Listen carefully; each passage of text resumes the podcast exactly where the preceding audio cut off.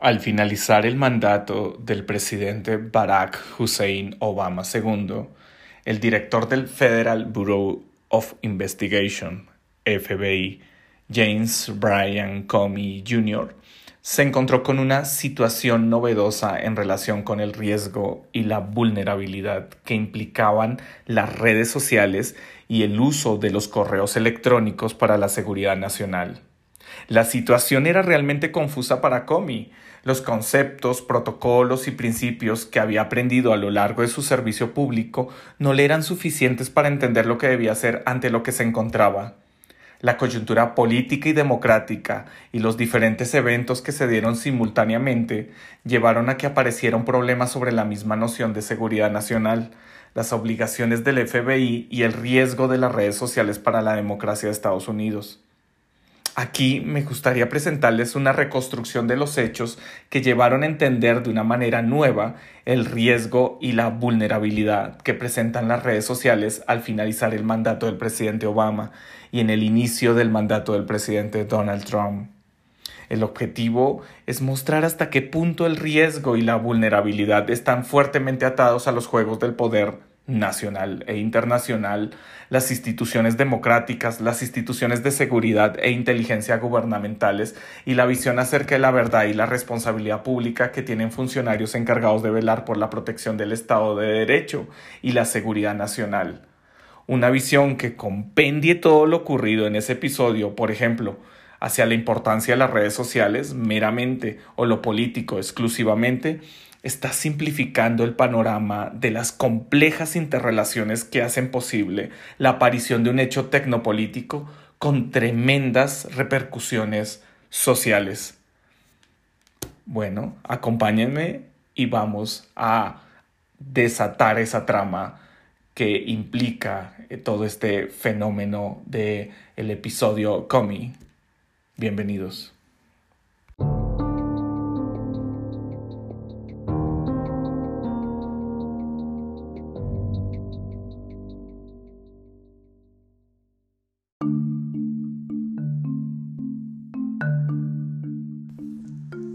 El 10 de julio del 2015 aparece un tema problemático para el FBI. A 16 semanas de las elecciones a la presidencia de los Estados Unidos, la petición por parte del fiscal general Loretta Lynch para que se investigue el caso de los correos no reportados por la ex secretaria de Estado Hillary Clinton. La idea de Lynch era que el director del FBI, James Comey, diera un concepto al respecto este debía ser una especie de recomendación acerca de la naturaleza del asunto, una, eh, un juicio que nos permitiera orientarnos en medio de él, en específico si era criminal o no. Mark Giuliano, el director adjunto del FBI, le señaló a James Comey que era su fin. Cualquier decisión que tomara lo hundiría. Alea y acta est. Esto nos lo cuenta el mismo Comey en su obra, Una alta lealtad, verdad, mentiras y liderazgo. Ciertamente a Giuliano no le faltaban razones para creer que la suerte no estaba del lado de Comey, pues lo peor que le podía pasar a un director del FBI era quedar atrapado en la consabida encrucijada partidista en la que sea lo que sea que decida, en el mejor de los casos, sería despedazado por los perros rabiosos de algún bando, en el peor, por los de ambos. Aquí es importante señalar que aparece inesperadamente una brecha de seguridad nacional que los funcionarios de alto perfil con información clasificada olvidaran que no debían usar de cualquier manera sus cuentas privadas. No había una conciencia del riesgo de esas tecnologías de la comunicación por parte de los usuarios. Pero por otro lado, los servicios de seguridad nacional tampoco habían tomado conciencia de los usos desprevenidos que tenían esos funcionarios con cuentas que, usaran con anterioridad, cuentas personales. Así que se abre una vulnerabilidad en el sistema, en la red que forman los servidores públicos, los sistemas de comunicación no protegidos, pero usados en el pasado, y su percepción del riesgo de uso. Los republicanos deseaban que cortaran cabezas, hacer que el FBI, señalara a Clinton como una delincuente, que pone en riesgo a la nación por sus conductas indebidas. Los asistentes de Hillary debían entregar un registro de esos correos a los servicios de seguridad al final de su actividad en el gobierno para dar el paso a ser candidata a la presidencia. La acusaban de estar enterada de esa omisión, convirtiéndose ello en un patrón de engaños que eran anteriores a ser nombrada secretaria. Además, enfatizar en el agravante hecho de que ella ordenó borrar 31.830 correos electrónicos considerados por sus abogados como demasiado privados para entregarlos al Departamento de Estado. El mismo poderoso senador de la mayoría republicana, Mick McConnell, señaló en los medios de comunicación que Hillary debía ser procesada como criminal por permitir una brecha de seguridad nacional en donde todo tipo de piratas informáticos pudieran sacar partido de ello y no querer dejar evidencia al respecto.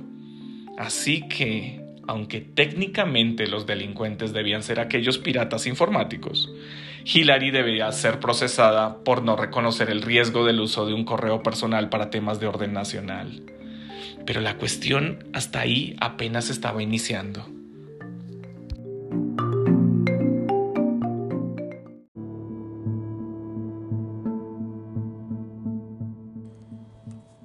Faltando 15 meses para las elecciones presidenciales, un informe de inteligencia señalaba a Igor Sporishev y a Víctor Podobny en un operativo proveniente de Rusia para sabotear la campaña de Hillary Clinton. El FBI no podía involucrarse en la investigación, pero se había informado a Comey de la gestación de un problema electoral inédito. La cuestión es que el modus operandi era el de cualquiera que hiciera fake news solamente se subía información fraudulenta a Internet en contra de la candidata. La cuestión era que por primera vez parecía un trabajo estructurado y financiado por un gobierno extranjero. Por tanto, había un bombardeo constante y sistemático de datos falsos y extravagantes, tratando de captar la mayor cantidad de seguidores de esas noticias, dirigido solamente contra Hillary. Poco tiempo después se supo de una brecha de seguridad en el Comité Nacional Demócrata se rastreó hasta servidores en Rusia.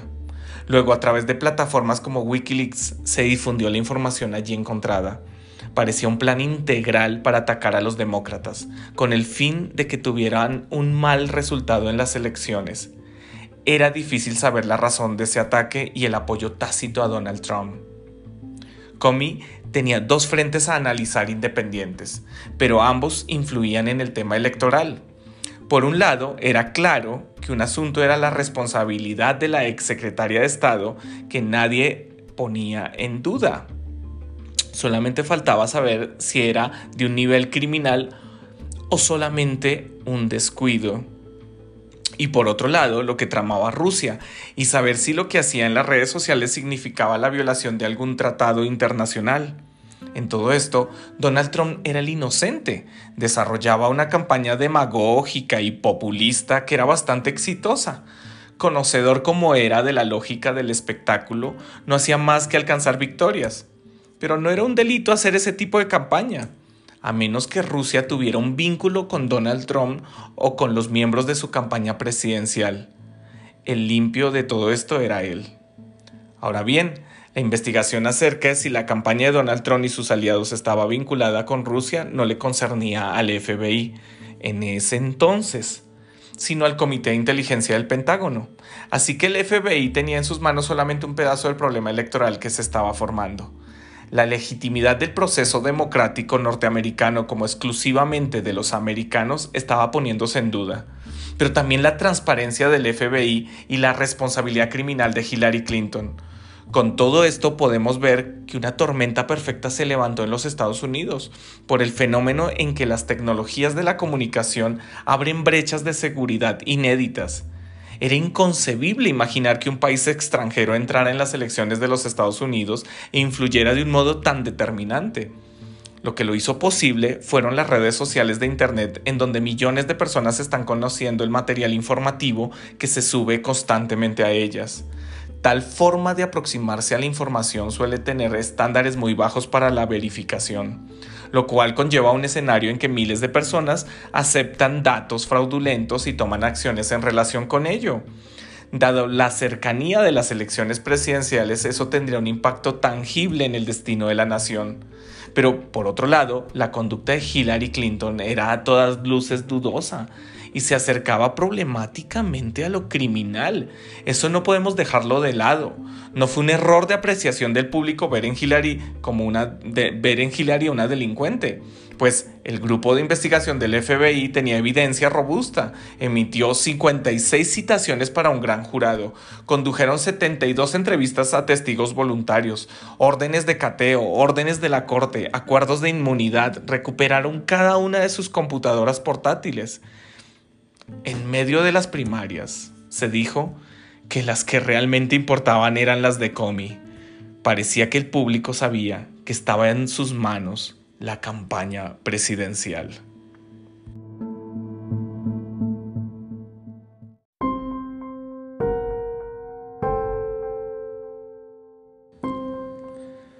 Aunque quien debiera presentar los resultados de la investigación al público debiera haber sido la fiscal general Loretta Lynch, como una especie de hábito dentro de la cultura política de Estados Unidos, sin embargo, un incidente cambió las cosas. En una pista de aterrizaje aéreo del aeropuerto de Phoenix se encontraron Bill Clinton y Lynch. Parecía una mera coincidencia por el arribo al mismo tiempo de los aviones que los llevaban. Sin embargo, los medios de comunicación lo vieron como una conducta inapropiada de Lynch. Ella decide no recusarse de la investigación de los correos y esto orilla a James Comey a dar un paso adelante, pues ella había perdido credibilidad. A estas alturas, todo el caso era una anomalía que obligaba incluso a romper con el protocolo. Un estilo político que evitaba la desacreditación de órganos institucionales que debían ser neutros, mostrar ante todo no pertenecer a ningún partido. James Comey se planteó tres puntos a tener en cuenta antes de dar su declaración acerca del caso de los correos de la exsecretaria. La exactitud de los hechos que se debían presentar, las limitaciones de hacer tal declaración, políticas y legales, y la mecánica para presentarlas al pueblo americano. Sin avisar a Sally Yates, fiscal general adjunta, su jefa directa, James Comey decide dirigirse al público. El 5 de julio del 2016, el director del FBI era la persona de la que todos hablaban en Estados Unidos. Sus declaraciones explotaron en el terreno electoral más caldeado de la historia reciente de ese país. Tal como lo pensó Giuliano, la decisión de Comey de interpretar el caso de los correos como un descuido dirigió la ira del Partido Republicano hacia él. El argumento con el cual se presentó ese concepto del FBI fue señalar que no encontraron una actividad criminal, sino el no reconocimiento del riesgo de usar una cuenta personal no protegida por los servicios de seguridad para tratar temas de alto nivel de confidencialidad. Así que era cierto que el FBI encontró mensajes sensibles acerca de la nación que pudieran ser utilizados por un país distinto o algún grupo enemigo, pero nada que implicara que Hillary Clinton deliberadamente quisiera exponer esos temas a ellos. No terminó allí el vínculo del FBI con Hillary Clinton, pues con la revelación por parte de Wikileaks de la información extraída al Comité Nacional Demócrata por parte de Rusia, de nuevo encendió un debate sobre las maniobras de Hillary Clinton contra sus adversarios políticos de su mismo partido, como Bernie Sanders. Así que el FBI tenía ahora la tarea de investigar el tema del robo de los correos del Comité Nacional Demócrata. El FBI recabó información de inteligencia que mostró un nexo entre Rusia y la campaña de Trump, a saber, George Papadopoulos, asesor de la campaña de Donald Trump, le aseguró a un diplomático australiano que Rusia le estaba ofreciendo a la campaña de Trump los correos extraídos al Comité Nacional Demócrata. Allí se va consiguiendo evidencia del interés de Rusia por ser parte de las elecciones de Estados Unidos, jugando a tener el beneplácito de uno de los candidatos, una forma de intervención de un país que habitualmente había sido visto como un enemigo desde la Guerra Fría. Además, el general Michael Flynn, quien estuvo en una gala con el presidente ruso Vladimir Putin, se convierte en parte fundamental de los asesores de Trump. Paul Manafort, que por muchos años se vinculó con los servicios de inteligencia rusos y grandes oligarcas que están envueltos en tratos con Putin, también jugaba un papel relevante. Sin embargo, el origen de ese trato más que amistoso que Trump y Putin, de, de Trump y Putin, que parecía ser de estos momentos, provenía de años atrás cuando el presidente ruso se dejó seducir por las propuestas del oligarca y apoyó su reinado de belleza y varias inversiones en suelo ruso para el emporio Trump. James Clipper, director nacional de inteligencia, puso al tanto al presidente Obama de la información sobre Donald Trump y Rusia el presidente decidió esperar los resultados de investigaciones que eran una evidencia suficiente para presentar el asunto al público. Pero, por si fuera poco, algo agita de nuevo la tormenta de los correos de Hillary Clinton. Anthony Weiner, esposo de Huma Abedin, asistente personal de Clinton, se toma fotografías eróticas y las envía a una menor de edad. Estas llegan a un diario sensacionalista y Weiner queda en evidencia iniciando un caso por agresión sexual. El 26 de septiembre del 2016 se revisa una computadora incautada a Winner y se encuentran, un mes después, con 347 mil correos de la exsecretaria Hillary Clinton, lo que compromete a Hillary con un caso criminal es que varios de esos correos son de BlackBerry personal, del BlackBerry personal a los que no tuvo acceso el FBI en su primera investigación.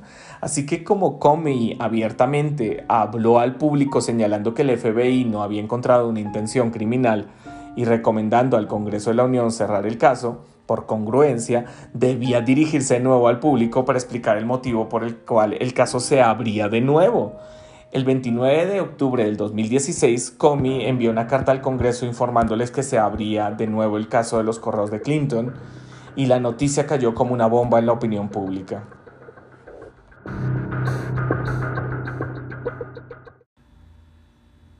En ese punto hay dos posibles criminales para el FBI, Clinton y Trump. Alguno de ellos sería presidente de los Estados Unidos, así que cualquier desenlace llevaría al poder a una persona con dudosas credenciales morales y en medio de una investigación criminal. Todo este escenario grotesco estaba relacionado con vulnerabilidades tecnopolíticas. El uso de las nuevas tecnologías de la comunicación y la interacción llevaban a nuevos escenarios criminales que no conocía el FBI ni el público en general. Era difícil saber qué debían hacer las instituciones de investigación en ese momento electoral, faltando tan solo dos semanas para las elecciones presidenciales. Parecía ser el peor momento para Comey, pero aún no lo era. Tres días antes de las elecciones se determina que no hay una intención criminal por parte de Hillary Clinton. Comey tiene que enviar otra carta al Congreso indicando este resultado. El efecto en la campaña de Clinton es que Comey ya ha hecho el daño y este tendrá un efecto catastrófico en las elecciones. Efectivamente, ganó Trump y muchos pensaron que Comey había sido el causante de ello. Sin duda, es desproporcionado afirmar tal cosa. No obstante, Comey puede contarse dentro de los factores que jugaron un papel en que ganara. A la llegada de Trump, este se entera de la investigación de la trama rusa con su campaña política. El paso a seguir es impedir la actividad del FBI en ese sentido y convoca a Comey para una cena personal en la que le comunica su interés de que se frene tal investigación. Comey toma buena nota de lo dicho en la mesa y logra que se filtre a la prensa esa información para que el público sepa que Trump está obstruyendo la justicia. Una de las expresiones de Comey al conocer, al conocer este contexto del a conocer al presidente en ese contexto tan perturbador, fue compararlo con un capo mafioso que pide una lealtad total. Además, ve a Trump como alguien que teje un capullo de realidad alterna en el cual quiere introducir a todos. Al poco tiempo de la negativa de Comey de frenar la investigación, es retirado de la dirección del FBI. En este punto de la historia me gustaría detenerme para analizar la conducta de Comey frente al caso en donde la democracia americana es vulnerable a un fenómeno tecnopolítico.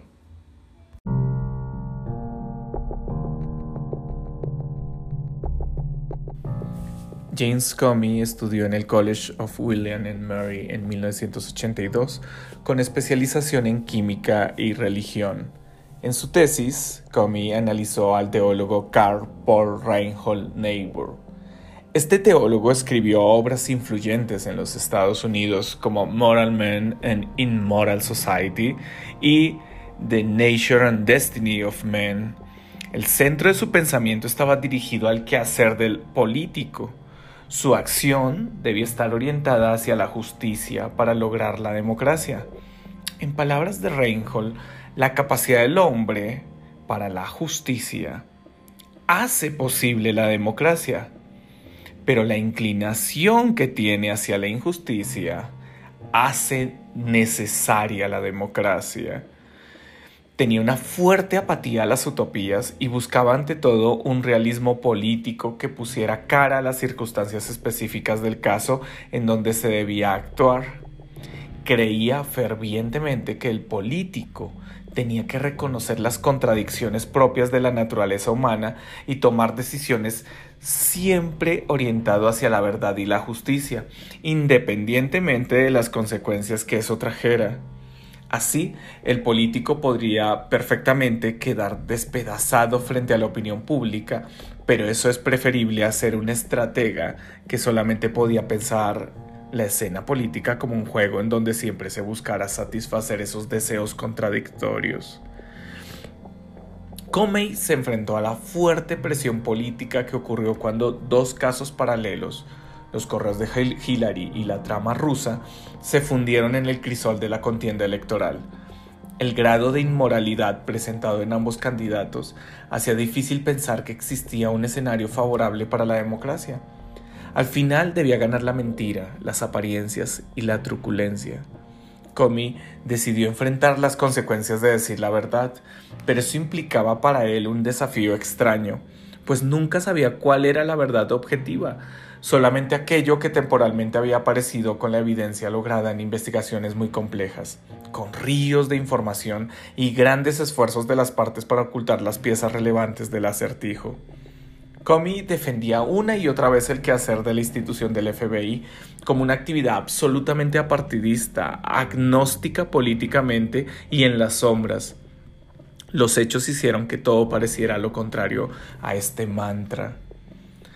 Según el punto de vista de la teoría del actor red, con la aparición de las redes sociales y el uso de plataformas personales para el uso de correos electrónicos, se fue dando una relación muy estrecha entre la agencia política y la tecnología que enlazaba a las personas a espacios de opinión cada vez más difíciles de controlar. Como se vio en la mal llamada primavera árabe, las redes sociales probaron ser importantes para lograr que ocurriera lo impensado en esos núcleos políticos. Faltaba poco para que los líderes que, con claridad de estrategas, vieran la oportunidad de usarlas a su favor y no esperar que llegaran en su contra. Así fue dándose el escenario que Comey vivió. Se buscó una primavera americana, hecha artificialmente desde Rusia. Pudimos contemplar cómo un país puede desatar fuerzas sociales en otro, solamente manipulando la opinión que circula en las redes sociales virtuales. Este hallazgo demostraba eh, lo fundamental que son las intervenciones en el clima de opinión política de un país en las guerras del futuro. La tecnología se abre para todos los actores implicados en conflictos geopolíticos de una manera inesperada, barata y sin bajas. A Gustav Le Bon le hubiera parecido fascinante la manipulación de las masas a través de las redes sociales. Ver que los ciudadanos de un país pudieran hacer exactamente lo que planeaba un conjunto de oligarcas de un país enemigo. El caso Comey abría la caja de Pandora de la democracia en tiempos de interconectividad internacional. Nadie podía saber quién se escondía tras un meme, una imagen humorística, un titular de prensa de un diario aparentemente familiar. Tampoco se podía tener seguridad sobre el manejo de las comunicaciones oficiales y top secret por parte de los miembros del gobierno. El factor humano, sumando a un territorio virtual intrincado y difícil de gestionar, creaba la tormenta perfecta. La aparente inocuidad e inocencia del uso de correos y redes sociales dejó de ser vista como tal. En términos de la TAR, cuando de la teoría del actor red, cuando la agencia circula sin cambios y de la manera esperada, estamos ante un intermediario. Si la agencia es transformada, traducida, distorsionada o anulada, estamos ante un mediador. Los intermediarios están en cajas negras, es decir, no nos interesa su composición interna mientras cumplan su función. En cambio, el mediador debe ser abierto, de caja negrizado, para entender qué en él ha hecho que la agencia se perturbe. Así que para los americanos las redes sociales en manos de operadores extranjeros con intereses políticos tradujeron la agencia habitual de ese inocuo artefacto tecnosocial en un arma tecnopolítica. Repentinamente estábamos ante un mediador que debíamos de cajanegrizar. Pero, ¿cómo hacerlo? Las redes sociales se habían enlazado con los derechos civiles, el libre desarrollo de la personalidad, la libertad de prensa y de expresión. Tocarlos implicaba jugar a la censura. Antes de llegar al territorio de la prohibición y de la vigilancia para la gestión y regulación de las redes sociales, es importante señalar que la decajanegrización implica el reconocimiento de la vulnerabilidad intrínseca que había en ellas, entender con claridad que la seguridad nacional estaba en riesgo desde su aparición. Lo novedoso del caso Comey es que, aunque la amenaza se fue tejiendo en territorio extranjero, su eficacia estaba en la capacidad de contaminar la democracia americana a través de sus propios actores, sin caer en una traición por parte de ellos u otra contravención. Tanto Clinton como Trump no se, les demostró un delito. Sin embargo, ambos fueron parte de esa red que dio un golpe furibundo a la democracia americana. De ese momento en adelante, muchas personas creyeron que las instituciones del Estado estaban coludidas con los actores políticos y que no se podía confiar en los procesos de investigación y en el correcto manejo del ámbito electoral. La confianza en los funcionarios públicos para comunicarse de manera apropiada, siguiendo los protocolos de las agencias de seguridad, probó ser excesiva. Pero, ¿qué hacer? ¿Vigilar a los políticos para que no usen servidores personales para comunicar las cuestiones diversas de su campo profesional? ¿Crear un cerco electrónico para sus movimientos digitales? Ah, nada bueno podía surgir del caso de que Comey investigó se sospecharía de toda la actividad en redes sociales como de comunicación política de manera digital de ese momento en adelante. Cuando se decajanegriza algo es precisamente porque hemos dejado de confiar en su buen servicio. Estamos obligados a examinar lo que en apariencia parece inocuo. El uso político de la tecnología hace que los discursos que se han dicho al respecto, en donde la vemos como un servicio público, en donde los individuos pueden participar y hacer uso de ella, en muchos casos de manera gratuita, dejan de resultarnos veraces y efectivos ante el modo en que actores inesperados intervienen para crear situaciones que pueden cambiar la historia de una nación. Así, en este artículo en esta presentación que hago hacia ustedes, no se piensa en el consabido riesgo del uso de las redes sociales para recabar información para los mercados de opinión sobre productos en donde se compra y se venden datos de los usuarios para enfocar las campañas de mercadeo, sino en algo que considero más importante, la democracia, la justicia, la verdad y la credibilidad institucional. Pocas veces tenemos un caso tan bien registrado de un suceso que pone en riesgo una democracia que influye a nivel mundial como lo es la americana. La vulnerabilidad que surgió y no deja de estar allí en la trama de lo tecnopolítico puede afectar a nivel mundial la estabilidad de otras instituciones globales, multilaterales y de defensa. La llegada de Donald Trump al poder creó una profunda desconfianza en el sistema democrático americano y llevó a los países amigos de, los Estados Unidos a contemplar nuevas rutas de alianzas ante la amenaza del populismo americano.